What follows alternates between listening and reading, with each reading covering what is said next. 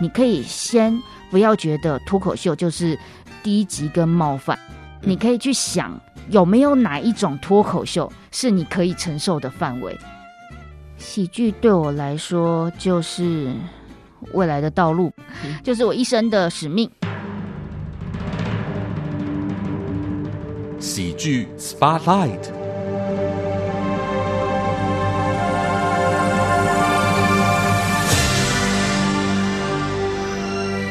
你所收听的节目是《议论纷纷》，这里是佳音 Love 宁波网。今天在喜剧人生、喜剧 Spotlight 主题时间，我们为大家邀请到的这位好朋友。哇，我觉得有点不可思议，因为我现在面前就是有一种会快要被那个金光闪闪闪到快要就是有点受伤，因为这个人一出现的时候，他的颜色特别的鲜明。呃，我 follow 他的表演其实已经呃挺长的一段时间了。今天呢，要访问这个人称脱口秀界教母级人物呢，心中也是有一点紧张的。但刚刚我们已经透过了一些方式来暖身了，为大家邀请到的就是黄晨晨的。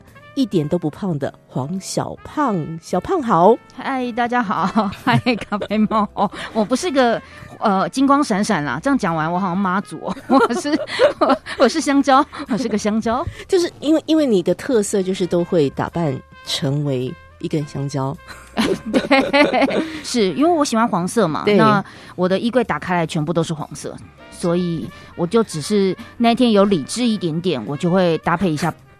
呃，可能白色啊，或基本色系，没有理智就是黄色，而且说实在话是没有任何违和感，就是不会让人家觉得很突兀，就但是是会觉得很鲜明的一个状态。哦，你真好，我的感受是这样子了。大部分人都跟我说你很突兀哎，因为我知道你曾经有过的一段工作的经历就是服装设计嘛。哦，对，对不对？所以其实还是有那个很很棒的美感的啦。啊，说实在话。今天来对节目了，谢谢你来，好有激励的感觉。不不是因为你，你真的是在我心中已经是让我快乐很久的一个人。我这样讲好像有有点怪怪的哈，但是事实上就是在过往有一些就是当人生觉得有点苦闷的时候，我想说啊，来看个小胖说段子吧，转移一下自己的注意力，是，然后呢又可以得到一些语言语义上面的精髓，这是我所在乎、所佩服的。在过去，经常有一些机会看到小胖自己在诉说着自己成为现在很多人认为你是台湾的脱口秀界的一个教母级人物，其实走过很多不同的一些学习的经历的。那我就一定要请你，还是要把那个励志的故事说一说。我要跟你报告，因为你你大概也可以想象，因为我们做广播嘛，嗯，然后我刚刚也跟你说我是这个视新口传系的，所以大概这个领域的大概就是从小都会被推上去要做演讲比赛的人，但是我从来没有看过有人在演讲比赛上面呢。做了你那么勇敢的一个事情，哦，就呛老师啊，不是，呃，就提醒老师，呃，事情是这样的，因为我其实小时候就一直很内向害羞，我到现在其实都还蛮内向的。哦，那好，我知道你那个敷衍的语气，不相信，不会，我跟你讲，我最近因为进行这一系列的喜剧人生的专访，好多来宾都说他们小时候根本就是自闭症。啊，所以我大概能够理解，好像每个人在某个时候那个开关才打开的了。哦，对对对对对，或是在某个环境他觉得这是他舒服的，所以他那开关才会开。嗯，其实我在教表达的时候，我都会说是安全感。是，呃，你你必须要找到愿意聆听你的人。然后，如果你找到你创作的空间，你有安全感，对，你就会开始在那个状态下，就是越来越豪放。对，可能就是我吧。所以，呃，其实我因为成绩没有到顶好的，然后老师都会呃安排全班前三名去参加演讲比赛。对。那我就一直很闷。其实我想参加演讲比赛，但是不管是家长或者是老师都不觉得我有那个呃想法，不觉得我有那个状态，可以这么说。对。然后他们就派前三名，一直到国三那一年了，有一个教育部突然的一个比赛，嗯，然后就希望全校的每一班级都要派人出去。嗯。可是那一天又刚好有个大考。对，所以呢，老师就想到我了，然后就说：“小胖，你去。”那我就带着心不甘情不愿的心，但身体很诚实的过去，因为我其实真的很想要参加这样子的比赛。是，嗯，那，嗯，到了现场呢，抽到的那个题目叫做“认清自己的路”。嗯，那是一个即席演讲比赛。即席演讲呢，就是呃抽到题目，隔一个人就要上台。我从来没有演讲朗诵的各种经验，哇！然后我就要面临这样的挑战。我觉得老师根本就把我 拿去送死，你知道吗？就是随便派一个人，然后完成这件事就好，而且也完全没有任何的。比如说练习啦，或者是教导啊，都没有。对，反正就抽了题目，然后上去带着一个愤恨，尤其国三生嘛，就各种的那一种，嗯，愤恨不平啊，是青春期的反抗。对，那我就拿着那个题目，然后就跟现场人说：“哎，老师和都各位同学大家好，你们有没有想过，现在站在这边的人根本不想上台？”哇哦，一阵哗然，然后全部的人就从一种昏昏欲睡的状况下醒来了，就看着我。然后就说：“对啊，现在这个教育部的也太突然了吧？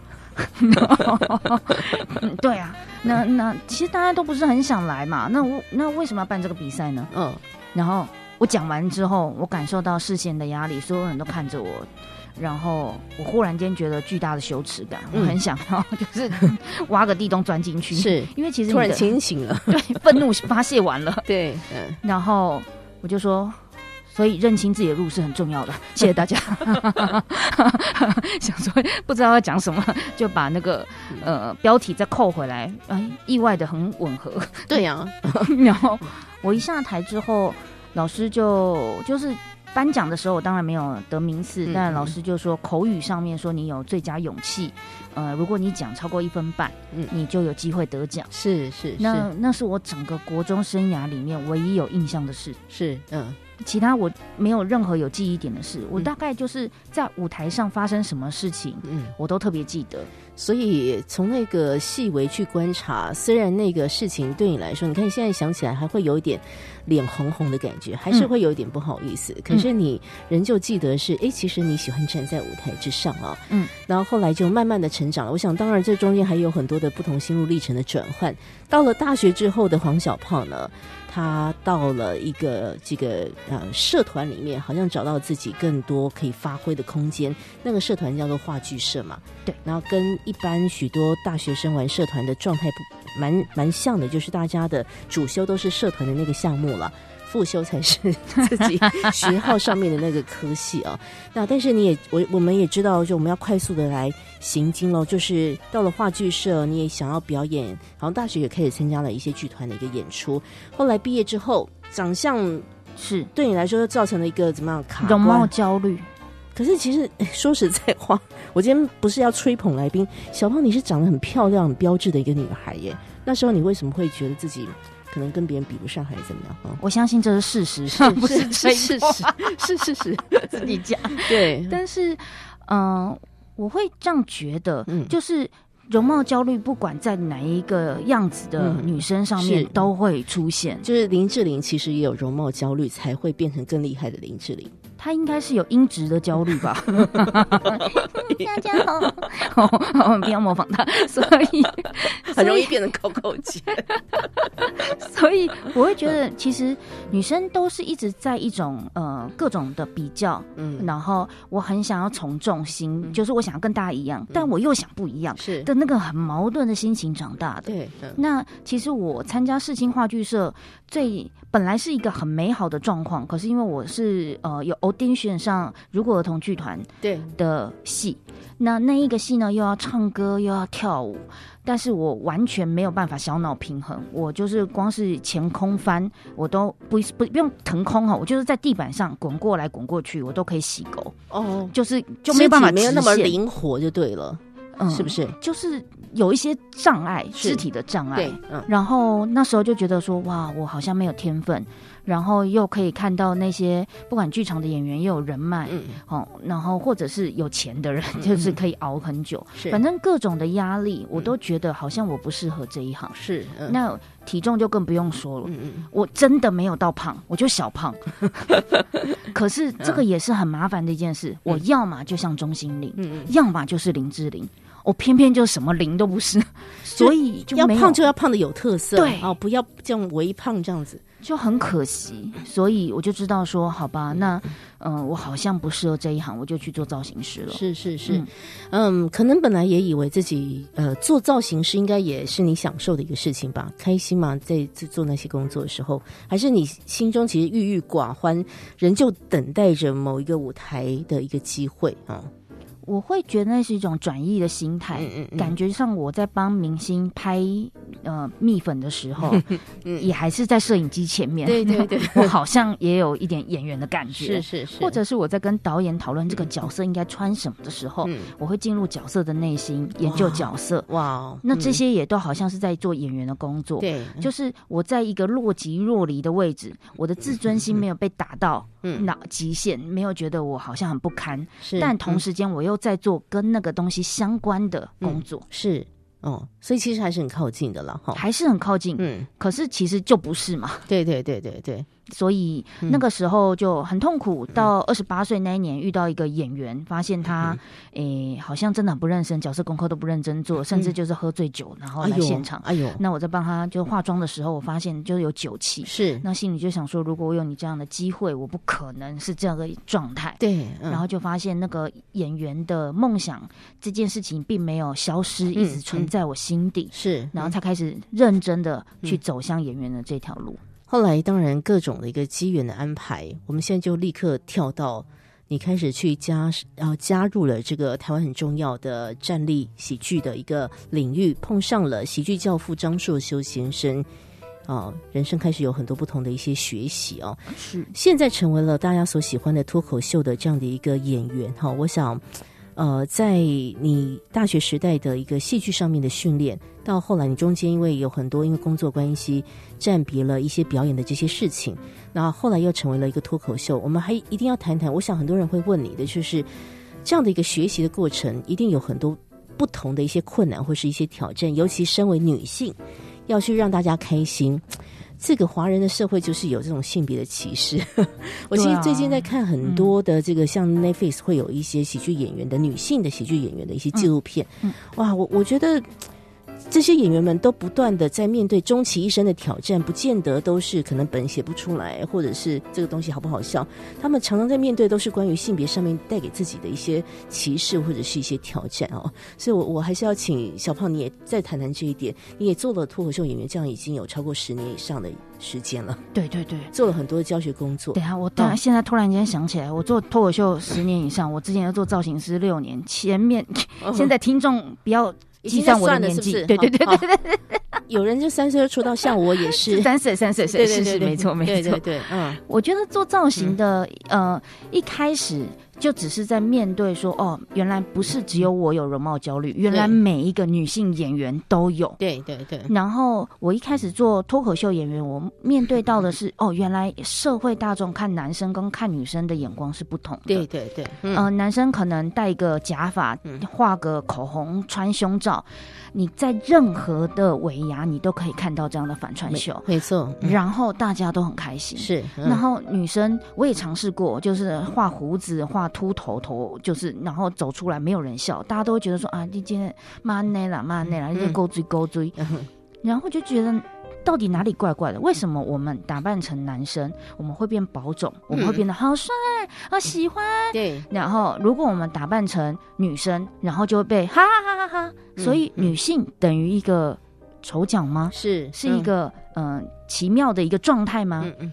所以我就开始在钻研，那包括我也去学男生讲笑话的方式，就是混梗啊那些东西，那些也都不 work，所以我才能够再去找，所以女性的笑点是什么？嗯嗯，那这种像这种刻板印象，话说啊，刚刚讲到 Netflix，我就想到 Ali Wong 有讲过一个观点，就是哎，我们最痛苦的就是男生脱口秀演员，他如果做到一定的地位的时候。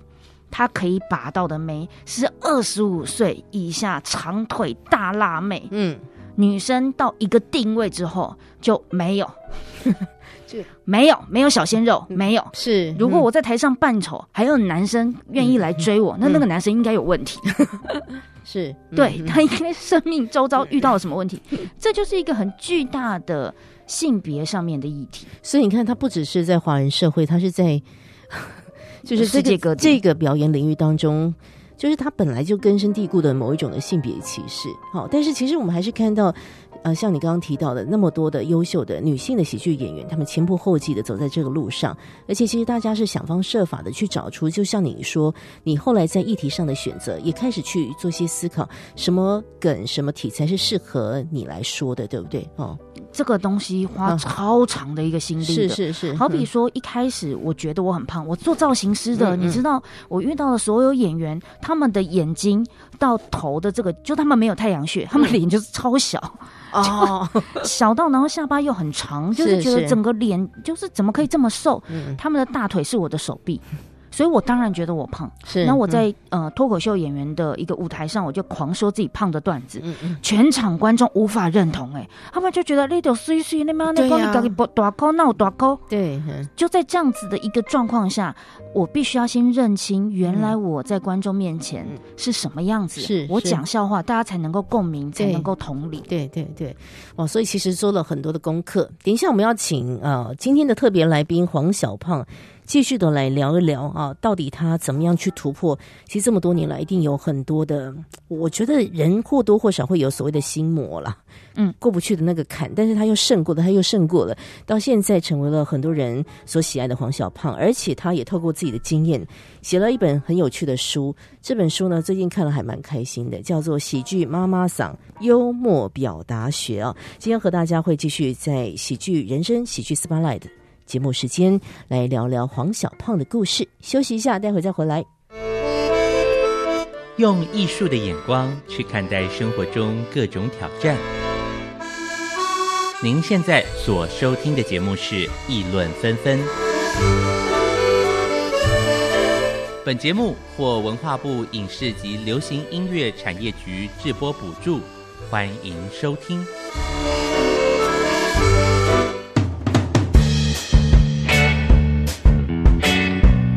莎士比亚曾经说：“在灰暗的日子中，不要让冷酷的命运窃喜。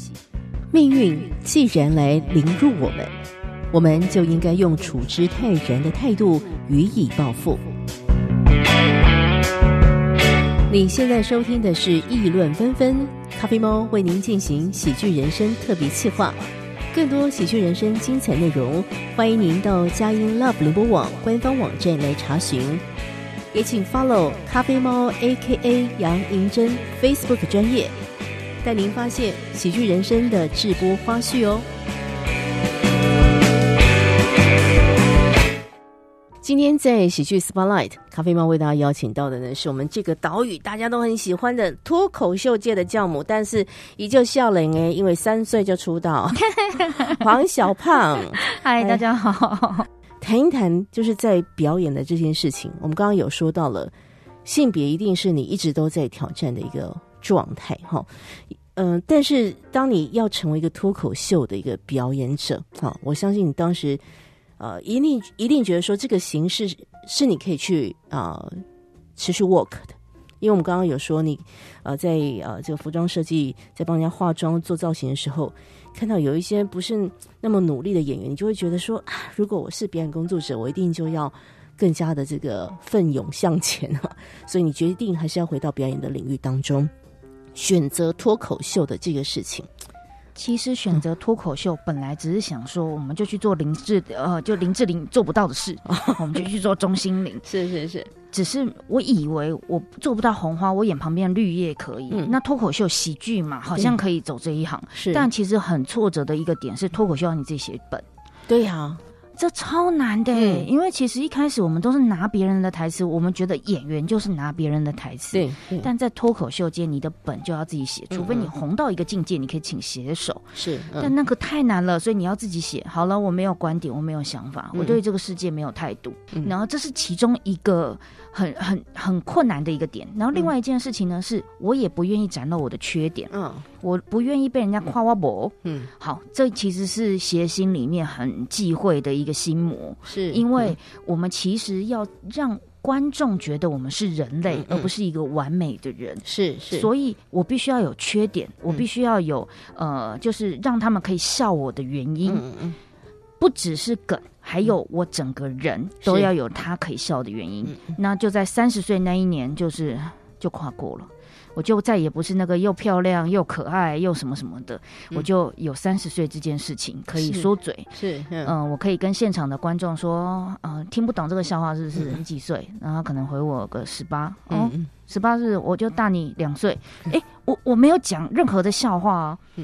其实也不是真的哦，可是因为我可能态度，全场的观众就笑了，因为你就很认真啊，对不对？就可能 我就大你两两岁啊，也没有大很多啊，对。然后全场的观众就会觉得说骗人骗人这样子，他们就跟你有互动了，是是，嗯。但实际上，我老这件事情我没有真的很在意。嗯嗯嗯，我会把它拿来说嘴，可是不是我真的很在意的点。嗯，就好比说，如果现在我把“老派”这个词汇的关键词拉在身上，因为我知道这这个武器太好用。没错，所以当有人问我说你最喜欢的歌是什么，我就会回他针线情，就是就是 对，就是很奇怪，这哪来的针线情的这个梗？是，所以全场的观众就会，实际上他当然不是我最喜欢的歌，可是这样。讲话就会很有趣，是是，然后大家会笑的点是因为我讲我自己老，所以原来我要先拥抱我自己的缺点，拥抱我这一个人的人格魅力，是他就是有好有坏，对。我才有可能在舞台上自在自省。嗯嗯，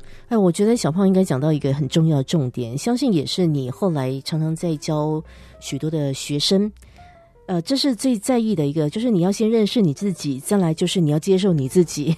唯有如此，你可能才会有后续。譬如说，小胖是要做脱口秀的表演，可能其他人来跟你学习，是想要去理理解怎么跟别人沟通，呃，或是怎么样做一个好的一个表达者，哈。就最重要都还是先呃从自己的一个呃理解去做一个出发。其实我看过小胖，你有好好有有一些表演都是会拿，因为我平常是做音乐节目的嘛，所以你都会拿一些就是我们时代的流行金曲。串在那个，我现在知道为什么我这么有共鸣，因为我们就是 其实我们就童年 差不多时代的哈。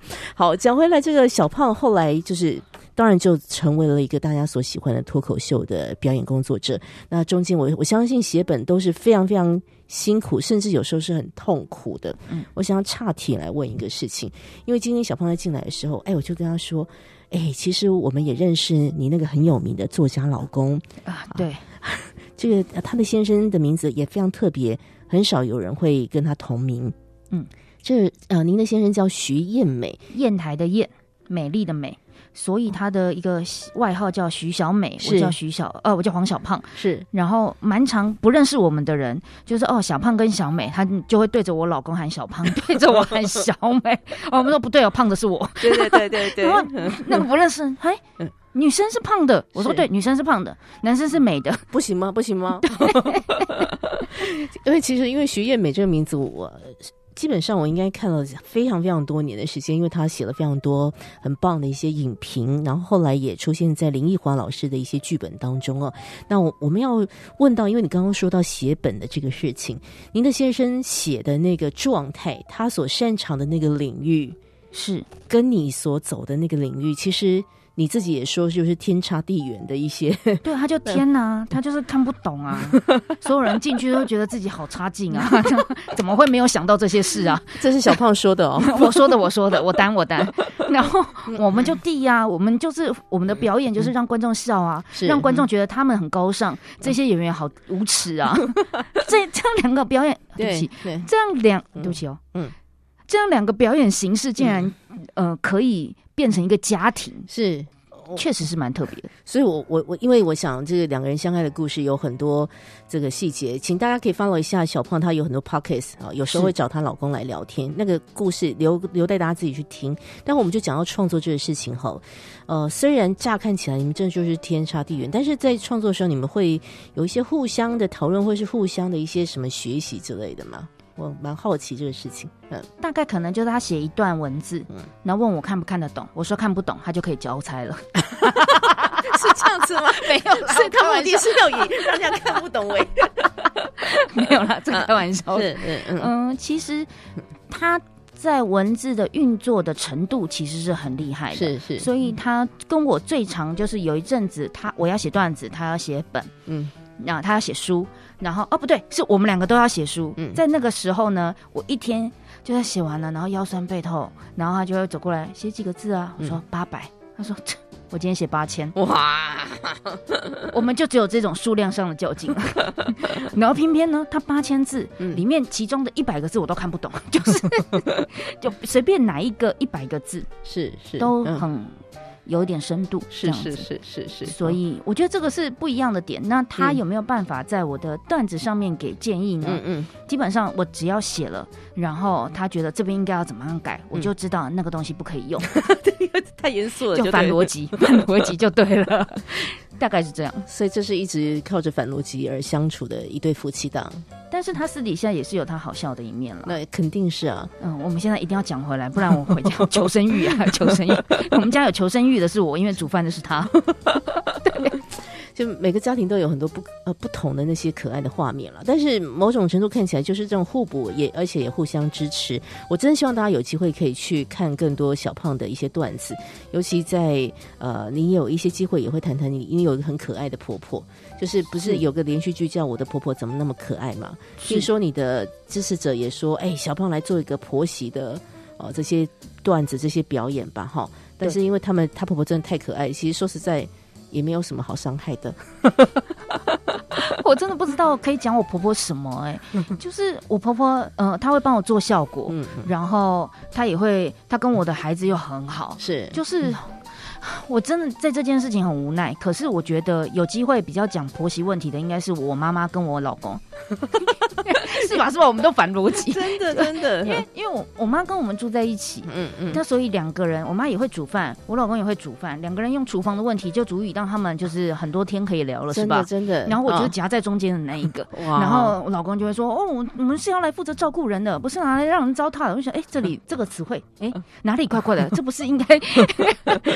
别的别的像媳妇会讲的，对对对对，别 别人家会出现的词汇吗？但是其实那一些就是可能呃，因为我做表达教育，所以我也知道怎么样，就是有时候这这就是一个情绪的用用法这样子。但是在我们家确实，呃，东西都反着来。只要主持人问我说问个三句关于我老公的事，我就会说。呃，太难了，我其实不太知道，我不了解我老公。然后，然后对方就说：“所以在你们家，你比较像老公。”我说：“对，我比较像，我都不太关心我老公，都会下一些蛮奇特的结论呢。”哦，对啊，对啊，对啊。但各位朋友，他们感情还是想想必是非常 match。为什么我听你们 p o c k e t 谈话是听得出来的？因为我们也是做表达的一个教学嘛。当然，如果你们关系不够好，那些抛接是没有办法 work 的。所以大家去听他们夫妻一起讲的这个节目，你就会知道他们感情还是很好了，只是跟你印象中的夫妻的状态不太一样而已。是是是，说实在话，我现在学到了，原来我们如果我们两个吵架的话，全世界人都听得出来。其实会啊，真的，对，那肯定是的，好可怕。今天邀请到黄小胖，我我觉得接下来我要请教他的一个事情，就是身为一个大家喜欢的脱口秀演员，我觉得这已经。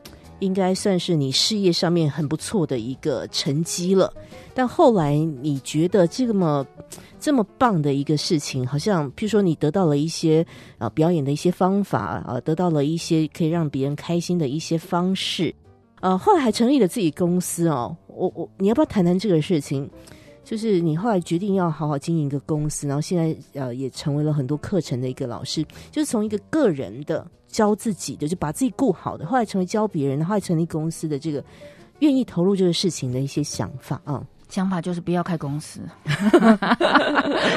你你会把自己活得比狗还要累。是啊，因为如果你是你是一个单纯的创作者嘛，对不对？然后或是你因为你现在有孩子嘛，嗯，所以其实很多东西要顾到啊。但是你因为你一旦成立了公司之后，就有别人家庭你要顾啊，你 现在哭了吗？耶，我把脱口秀演员搞哭了。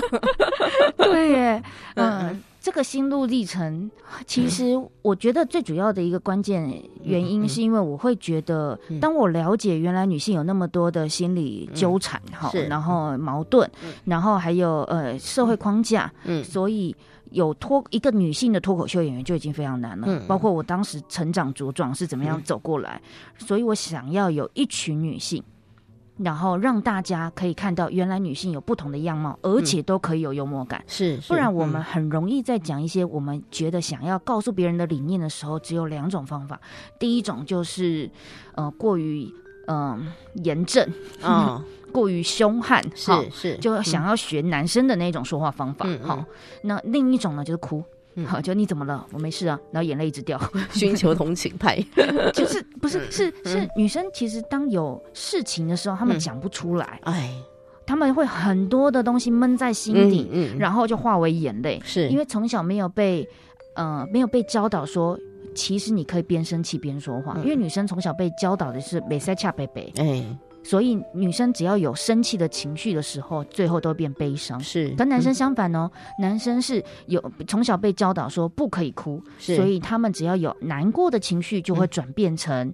暴暴力对，就是打东西。是，所以很多的恐怖情人可能就是因为他的情绪无法疏解。那当然，在表达教育里面有一个部分是关于情感上面的教育，我也会在我的课堂中讲到这样子。所以我觉得，如果我可以端出不同的菜色，有各式各样的女生，嗯，都很值得在你眼前。被阅读是。被看到，嗯，你就不会觉得你喜欢你什么什么样的女生呢？然后他就会说，哦，我喜欢胸大啊，腿长，哦，这种，嗯，就是很肤浅的答案，因为你根本没有整个超市整个菜盘上面没有别的菜，是除了大陆妹，嗯，高丽菜 就没有别的菜的时候，是就他是真的不知道哦，原来有这么多种女生是这么好玩的，对对对，嗯，所以一开始其实就是希望让女性各种。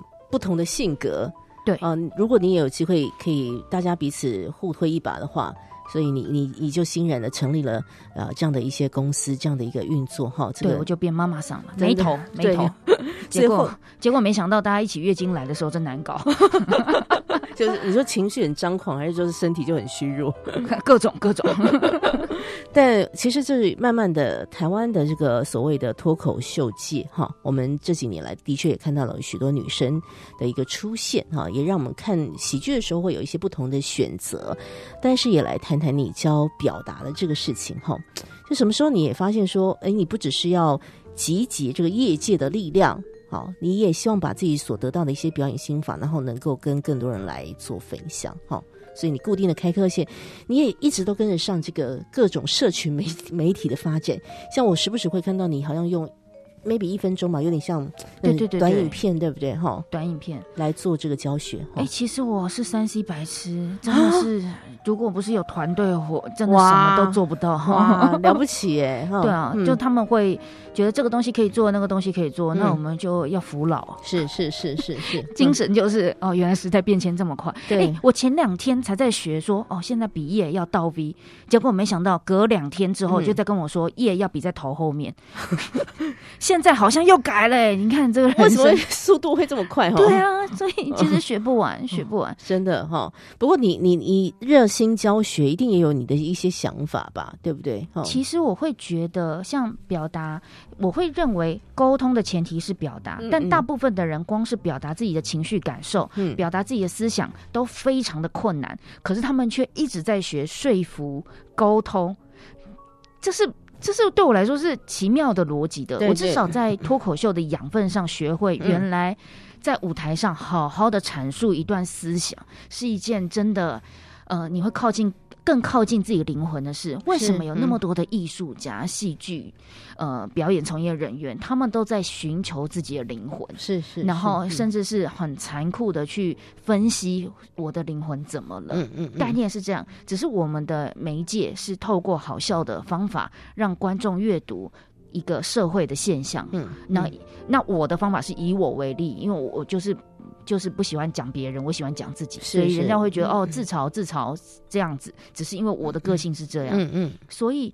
对我来说，如果你可以好好把一段思想讲出来，是一个很美好的养分的话，是那我想要让更多的人去理解这个东西。嗯，所以其实我有点在推广的事情，所谓的表达教育是，你能不能好好的讲出一段话？是，然后呃，关于你人生到现在为止你的累积、你的经验、你的思想，然后甚至是精炼它，我会认为说话也是一种创作。是，我们会认为像戏剧啊，比如说你去。跳一段舞，然后把那个舞修的，就是越来越好看，越来越好看，你会觉得啊很满足。嗯，其实然后你会看到舞者，哇，他们真的是超美的。嗯，概念就是这样。可是我觉得说话其实也是一个创作，没错，它其实可以这边少一点字，那边多一点字，这边情绪再怎么样一点点，这边断点再怎么样一点点，它就会变成是一个让别人可以阅读的、理解的。没错，嗯，所以我就在钻研这件事，然后就成立了表达教育，一直在教人喽。很棒哎，就是里面有个重点，就是沟通的前提就是要先学会表达，但每一个人在表达的路上肯定有不同的。呃，人生的经历，有些人是被限制表达，有些人是在非常开放空间的奔放表达，以至于他忘了别人的感受，都有的。我们怎么样可以好好的表达？甚至刚刚这个小胖说的一个事情，我非常认同。我觉得说话其实本来就是一个创作。不然怎么会有像我们广播媒体的一个存在呢？哈，就是我们还是希望能够带给大家一些在呃听觉上面或者在语言上面的一些获得，或是一些思维。今天和大家邀请到的是，哎，我真的超喜欢的脱口秀教母黄小胖。其实小胖在今年也发表他人生的第一本著作，叫做《喜剧妈妈桑幽默表达学》。哦，很多我们今天节目当当中没有办法说完的，请大家跟我一起来看书，是一本非常非常有意思的书。我们先休息一下，再来透露一下这书里面谈了一些什么事情。那我个人也很好奇，像小胖做了这么多表演啊，有没有一些呃喜剧的表演是他自己也非常欣赏的，而且还成为他的养分，或是他嗤之以鼻的呢？我们先休息一下，待会再回来。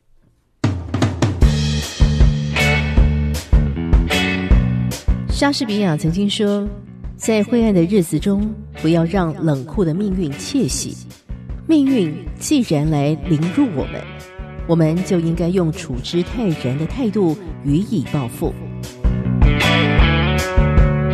你现在收听的是《议论纷纷》，咖啡猫为您进行喜剧人生特别企划。更多喜剧人生精彩内容，欢迎您到佳音 Love 联播网官方网站来查询。也请 follow 咖啡猫 A.K.A 杨银珍 Facebook 专业，带您发现喜剧人生的直播花絮哦。今天在喜剧人生喜剧 spotlight 的主题时间，咖啡猫为大家邀请到的是一位妈妈桑。嗨，大家好，我是小胖，喜剧妈妈桑黄小胖。在今年呢，小胖啊推出了自己生平第一本著作，叫《幽默表达学》。是因为我有 follow 你的 Facebook 嘛，所以知道依稀记得你当时好像预计要在写作的时候，时不时也会就是。呃，表达一下自己的一种 卡关啊，还是辛苦啊，对不对？就是 你一定会有一些啊，就哎，但是呢，所幸很多人这样子一直 push 你，push 你，嗯，就让我看了一本很好看的书。谢谢。如果要学表达的话，可以看到一些技巧啊。如果你是纯粹开心的话，我有很开心。我我婆婆有说，她就买了很多书，然后到处分送。你看我婆婆是不是很好的队友？真的。然后她就呃有一个她的牙医，对她的牙医，她推荐给她的牙医。她的牙医看了之后，跟她分享说，嗯，她更了解她的下一代在想什么。是啊，是啊，跟我同年纪的人是是在想什么。但其但其实像我们这个年纪就要去了解我们的的下一代要想什么，哎呀辛苦，所以这都是 一生的路了哈。但是最重要的幽默表达学，人生当中有太多荒谬的事情，但你怎么样用不同的角度去解读它？是，我觉得这也是喜剧它存在一个很重要的目的。嗯啊，我想请小胖小胖也来聊一聊哈，什么样的一些。有没有哪一些演员啦，或是一些作品，你今天很想跟听众朋友来说，是你真的很欣赏的哈？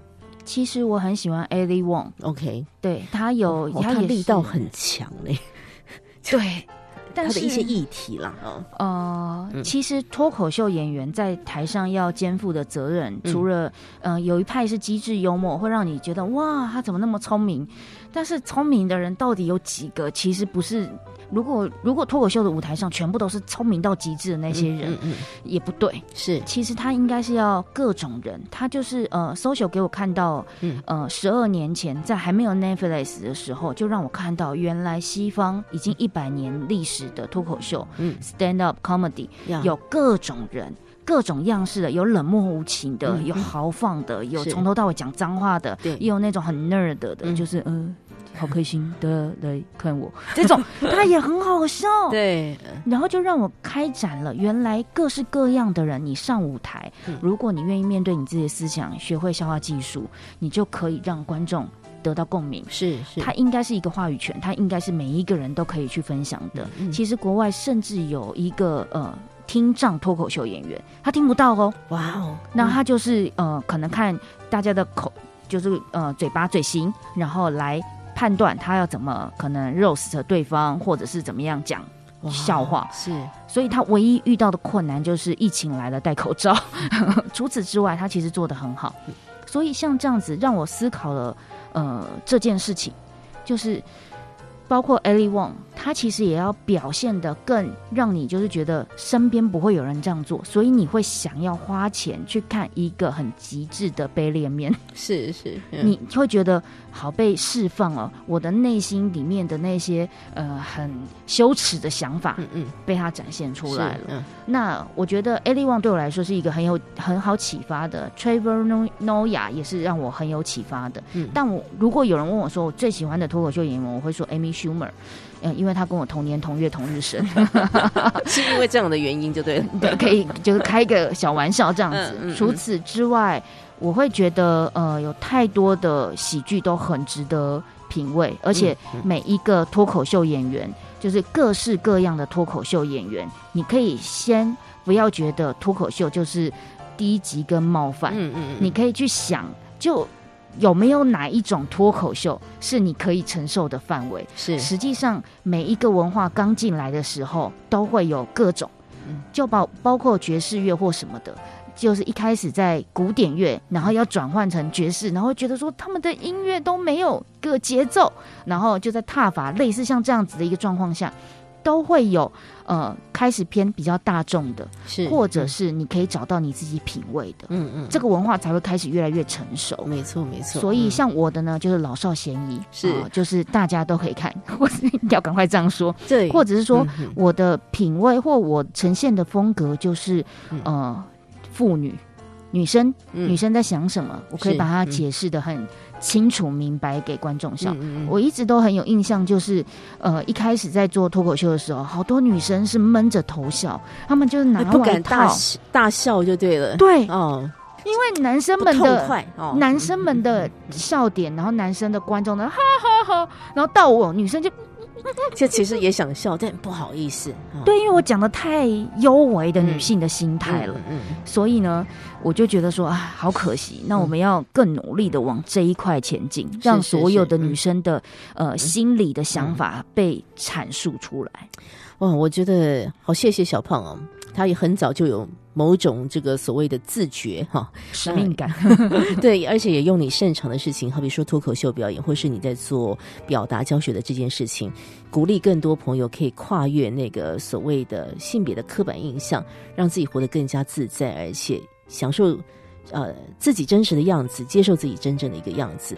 那刚刚小胖提醒大家，我觉得我也是在做这个学习哦，因为我真的好喜欢看脱口秀。当然，一个最基本的动机就是希望让自己稍微放松一下。那后来我就开始去呃，打开自己的这个。呃，看脱口秀的视野，所以就像你刚刚说，有一些的确，我一开始会觉得，哇，这个好重啊。对，这个话题也很很不一定是新三色的问题，有些就是你会觉得，哇，他真的那个 power punch，敢讲。对对对，所以，但是我就觉得说，哎，我应该要听更多，不能够用某一个作品就去定调了或定义了那个表演者，对，或者是对你刚刚说文化，所以，哎，大家。就让自己轻松一下，你可以去看脱口秀表演，而且有很多形式，而且也放下刚刚很多人，呃，就是都会有一个刻板印象，就觉得脱口秀就是像小胖刚刚说的是低俗的，好像就是很不能不要去亲近他，比较高雅哈。但事实上不是这样子，我碰过很多高段的这个脱口秀的表演，都非常非常有内涵。那今天既然难得小胖来了，所以我一定要鼓励大家进这个表演空间去听你的脱口秀，嗯。最新的演出在十一月十一、十一月十二，是叫做“大复利时代”，妇女的妇，对，妇女的妇，呃，力气的力。因为我会觉得现在是一个复利的时代，是。那我也会希望呃中年妇女们 站出来啊 啊，是不是？嗯，应该是说，或许我自己跨到中年了，我会觉得哇，中年女生的议题我很想要来聊一下啊，包括说为什么现在的衣服都通货膨胀，都越来越小件，就是为什么大家都做中空装饰，把我们中年妇女放在哪里？我跟你报告，给你成一个段子，怎么样像是怎么样说聊胖女生去买衣服，我可以给你一些好笑。我一一走进去，他说：“哦，我们很，我们都有加大尺寸哦，我需要吗？你想要买你你想要买一件外套，然后他就跟你说：哦，这个可能蛮适合当你的罩衫的，是不是很气人？小胖老师，马上写进去段子里，我现在收集段子，没错没错，真的这些嗯这些负能量啊，对对，就是妇女的负能量啊我想要弄一个叫搞笑负能量的 hashtag。是是，就是如果大家有发生什么有趣的事情，你帮我 hashtag 搞笑负能量，啊，然后我如果觉得哎，这真的我可以写下来，嗯嗯，我就邀请你来看我的秀，太棒了免费，太棒了，就是因为因为我我想要有这些 idea，是然后嗯让我我觉得所有的妇女同胞的力量，嗯。如果你们愿意出来看秀，你愿意让你的心声被用好笑的方式被阅读，是。这样才能够促进别人懂我们。没错，所以我想要有一种团队的感觉，嗯。就是大家都是我的写手，那大家都可以来看好秀，这样子棒叫搞笑负负能量 hashtag。但是如果要看秀的话，请、呃台北、台中、台南、高雄、嗯都有场次，在十一月份。嗯嗯礼拜五或礼拜六，那直接去 KKTix 的售票系统或全台湾的全家便利商店都嗯可以直接点选嗯大富丽时代。嗯，这是绝对不会让大家后悔的一个进啊这个表演空间看表演的一个选择。呃，走在这这个整个表演的路上，我我相信有很多这个真的是用那里很老派的四个字，就叫筚路蓝缕了。啊，对啊，对可是现在的小胖也坦然的面对各各式各样的这些困难，反正困难来了，我们就是走过去就好了。